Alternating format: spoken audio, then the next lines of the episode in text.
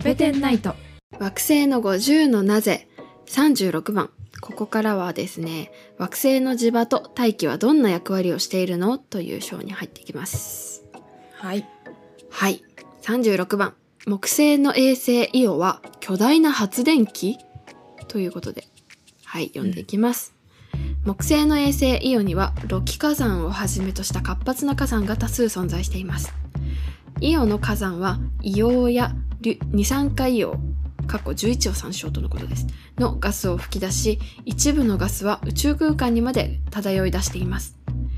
漂い出た硫黄などのガスは太陽の紫外線で電離しイオの軌道沿いにイオトーラスと呼ばれる直径80万 km もの巨大なドーナツ状のプラズマコンを形成します。このイオトーラスが木星の磁場の作用を受けて巨大な発電機となるのです、えー少し難しい話になりますが電離した気体過去プラズマが磁場を横切ると電場が形成され発電が起こります。イオ付近のプラズマは秒速 50km という超高速のスピードで移動しています。このイオトーラスのプラズマが木星磁場を横切るときに2兆ワットというとてつもないく大きなエネルギーの発電を起こすのです。2兆ワットというのは原子力発電機1台の発電量のおよそなんと2000倍にもあたり日本国内での発電量の20倍にもなります。ちなみにイオトーラスで発電した電力の一部は木星の極付近でのオーロラの発生に使われています。はい。ということでした。えっ、と11を参照のところは11番は金星の濃硫酸の話でした。あはいはい。これは金星の回でねやりましたね。はい。金星の熱い雲硫黄の硫酸の雲の話ですね。うんうんうん。そんなような硫黄の物質がイオンの火山にはあると。ガスが出てイオトーラスと呼ばれるドーナツ状のプラズマコンを形成し。そう本当にドーナツなんだよね。イオンの周りにうんうん。ドーナツが囲ってんの。ドーナツの穴にはまってるんだイオが。そうそうそうそうそう。イオトーラスの研究してる先輩いたけどうんうん。その図がねマジドーナツなの。へええこう結構ふっくらしたドーナツ？そうそうそうそうそう。薄っぺらくなくて割と厚みのあるドーナあツじゃああのさ土星のこう何？円盤とはこう違う感じなのね。うん。そうあれはもうペラッペラじゃん。うんうんペラッペラだった。本当にリングって感じだけど、うん。イオトーラスはもう厚みのあるふっくらドーナツ。あらー美味しそう。うん、で、まあ、木星との磁場のこう相互作用の話も出ましたけどうんうんうん。イオから出たその粒子えー硫黄の粒子とかがどっかいろんなところに飛んでたりするんだよね。うん。あれだよねなんかさ発電の時さこう、うん。じでなんだ？磁石の間で磁石回すとうん。電気起きるみたいなやつあるじゃん。えっ、と、誘導、誘導、電磁誘導か？なんだ？電磁誘導だ。うん。か、そんなのあるよね。そうそうそうそう。なんかそんなじ感じのイメージなんだけど合ってるかな？木星がそう。磁場作っててその中でプラスとかマイナスがこう行き来そうしてだねる感じ、うん。なのか？まあ、プラズマが横切るってことはもうそれが電流うんうん。あだからまあそうか。電磁誘導、まあ、電流が発生したり、うん。そっか。そっか。そうだね。プラズマが移動してるだけでもう電気だもんね。うん、そっかそっか。電気が流れていると。もう発電の発電のねエネルギーの大きさがすごすぎてびっくりした、ね原子力発電機1台の発電量のなんと2000倍にも当たるそうです。へえこれなんとかして持ってこれないのかね？うん、ね。エネルギー問題が一気に解決しそうだけど。そうだよ。ずっとそこであのイオと木星が動いてるだけで発生するんだからね、ねうん、解決するなあ。解決したらいいね。うん。持ってくる間になくなっちゃうかな遠すぎてなくなるかなわかんないね。いやー、でもすごいエネルギーだ。確かに。うん。木星の極付近でのオーロラの発生に使われるんだったら持ってきたいよね。なんか、そんなことに使われてんのかいっていう。木星の磁気圏ってめちゃめちゃでかくて、へえ。あ、すごい強い磁場を持ってるんだ。そうそう、地球の1000倍もの強い磁場を持ちます。あら。木星半径の10、え、違ったかな？木星、えー、木星の、えっ、とね、うん、木星の自転の速さも相まって、うんうんめ。ちゃめちゃでかくて、大きさが地球磁気圏の100倍。で、地球磁気圏の、そう、地球磁気圏の大きさが地球半径の10倍ぐらいだから、100うんうん。地球半径の1000倍ぐらい。わお。うん。まあ、え、でも惑星っていうかさ、あの木星って木星自体も大きいじゃん。大きい。そっからさらに外側にっていううんうんうん。ことだだからすね。んごい大きいね。すんごい大きいね。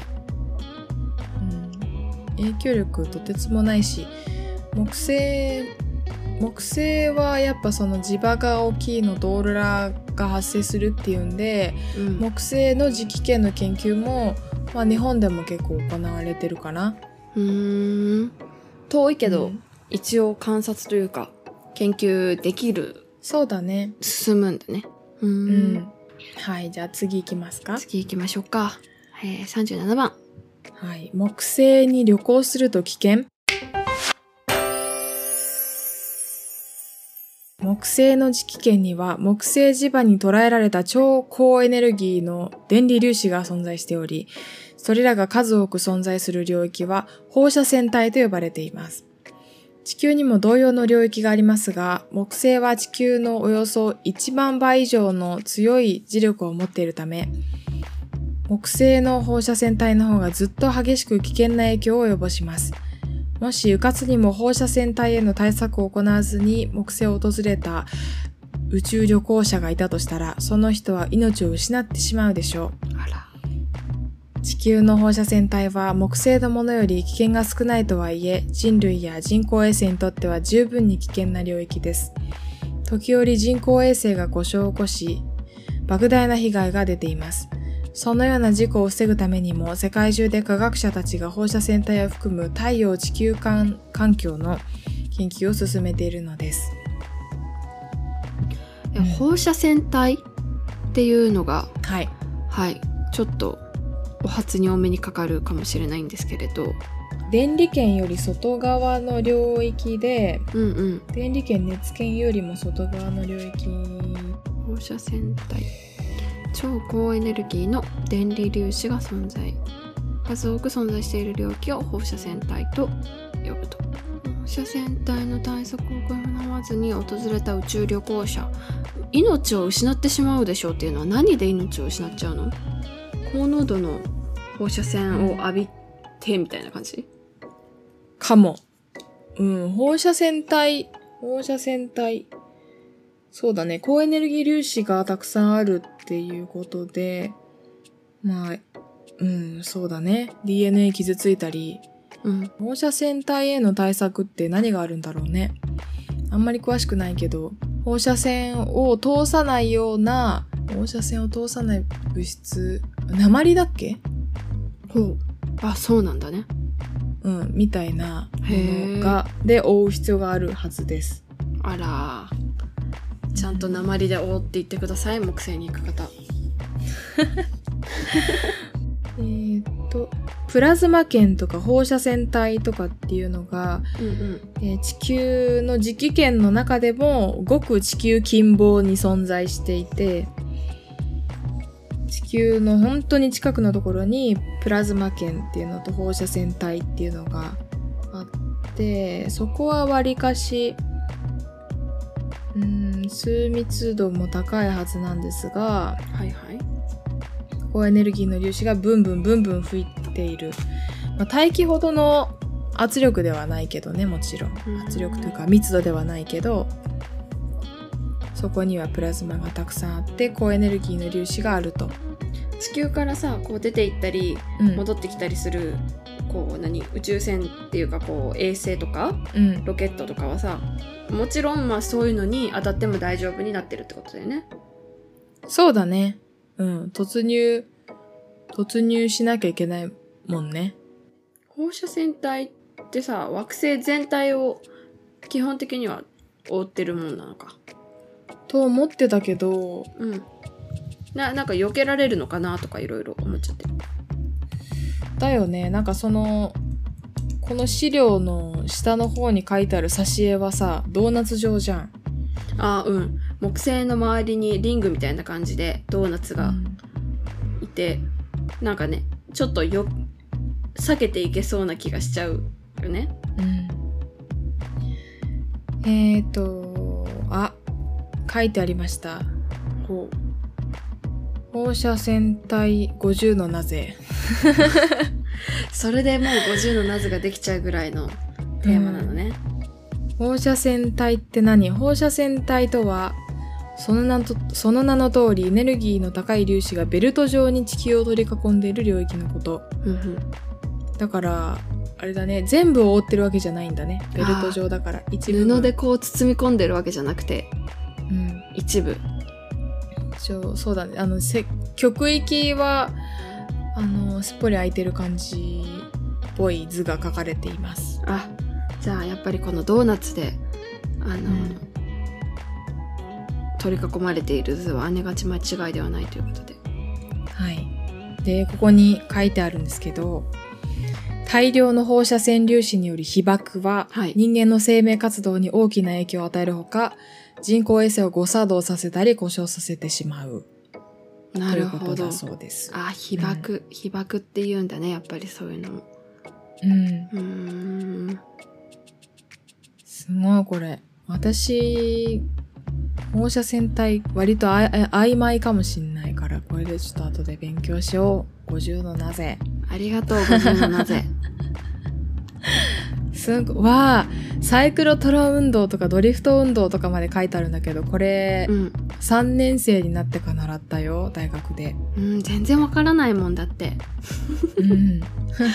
全然わからないもの。プラズマの粒子の運動の仕方みたいな、こう、回転しながら前に進んでいく運動のことをサイクロトロ運動と言うんですけど、はそういったものも書かれていました。はーい。はいください。はい。という放射線体は危険。大量の放射線が降り注いでいる人間にとって非常に危険な、人工衛星にとっても危険な領域ということでした。はい。あの、宇宙旅行を考えてらっしゃる方は、その辺も十分にね対策をした上ではい。行ってくださいやってください。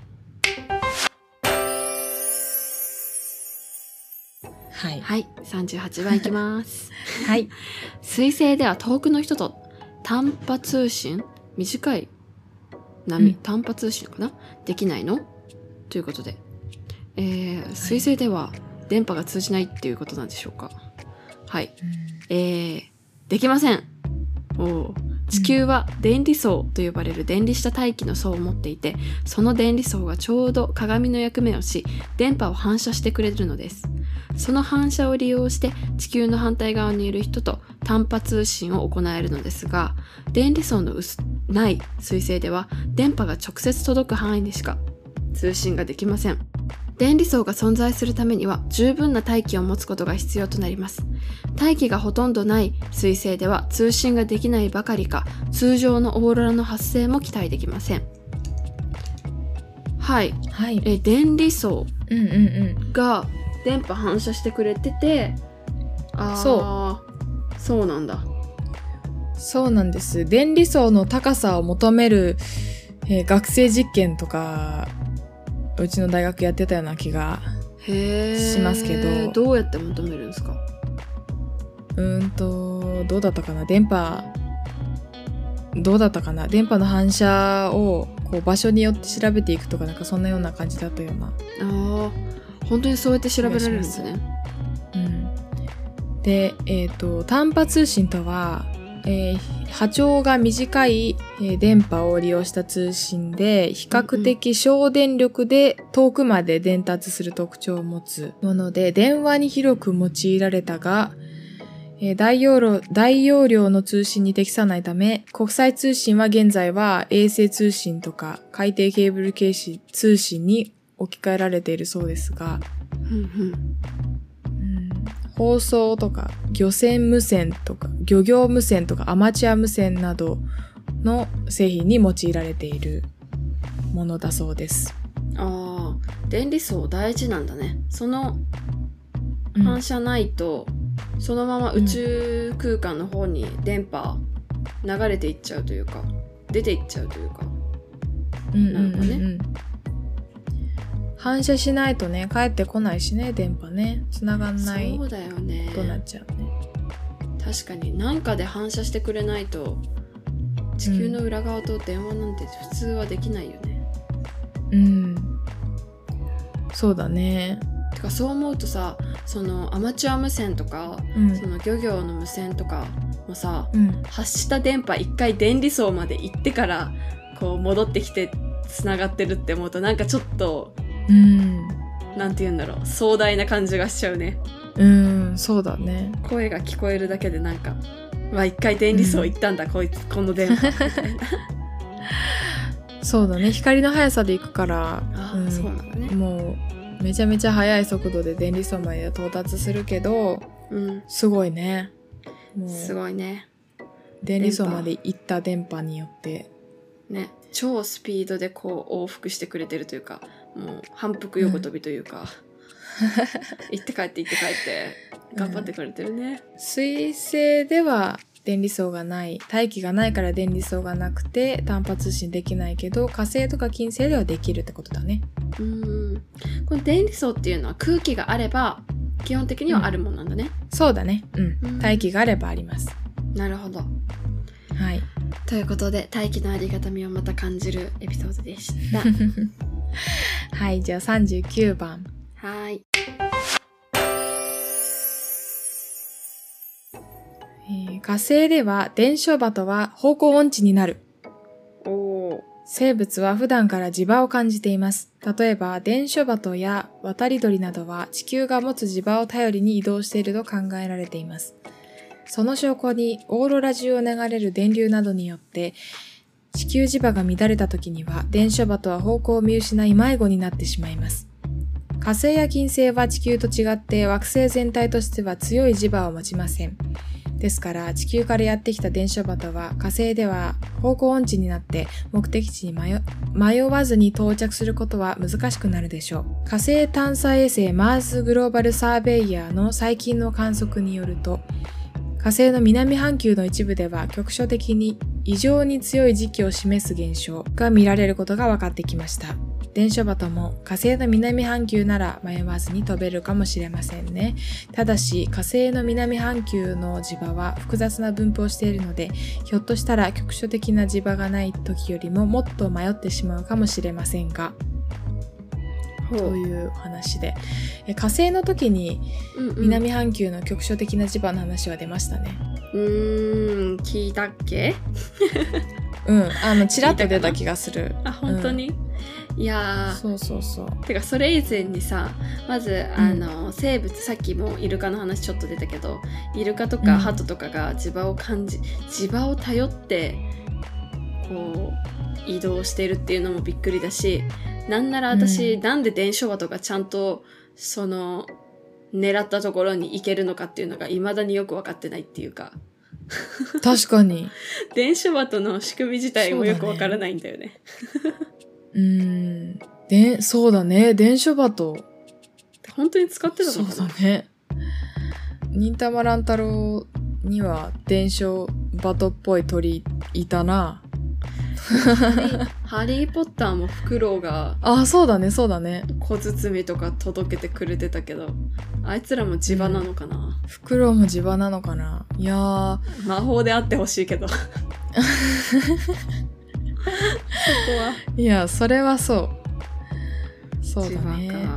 なんか磁場もさ地球の磁場も太陽黒点みたいな短い周期では変わらないんだけど、磁場の、磁場自体も反転することがあるんだよ。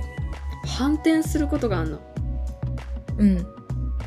えー磁場が逆転して、えっ、と、地球の中のうん。磁石がね、逆転するから、北と南の位置が反対になっちゃうことが、うん。え、それってさ、うんあの、方位地震とかも逆になるってこと？そうそうそうそう。ええめっちゃ困るやん。逆逆転がね起こっている。まあもちろん全然起こんないんだけどこんな頻繁に、ね、生まれてから北と南反対になったことないもんね、うん、ない。とりあえず、うん。直近20年間はないです。うん、はい。えっとね、えー今みたいに、えー北と南が今の方向にあるのは77年万7万年前に現在の向きに逆転したそうです77万年前。はいなるほど。じゃあ、それより前は、北と南逆だったのか。うん面白いね。そこが入れ替わるとは思ってなかったな。そう、だから、うんまあ、77万年前って言われるとね、とりあえず人類は今の北と南しか経験してないね。多分。そう、そうだね。うん。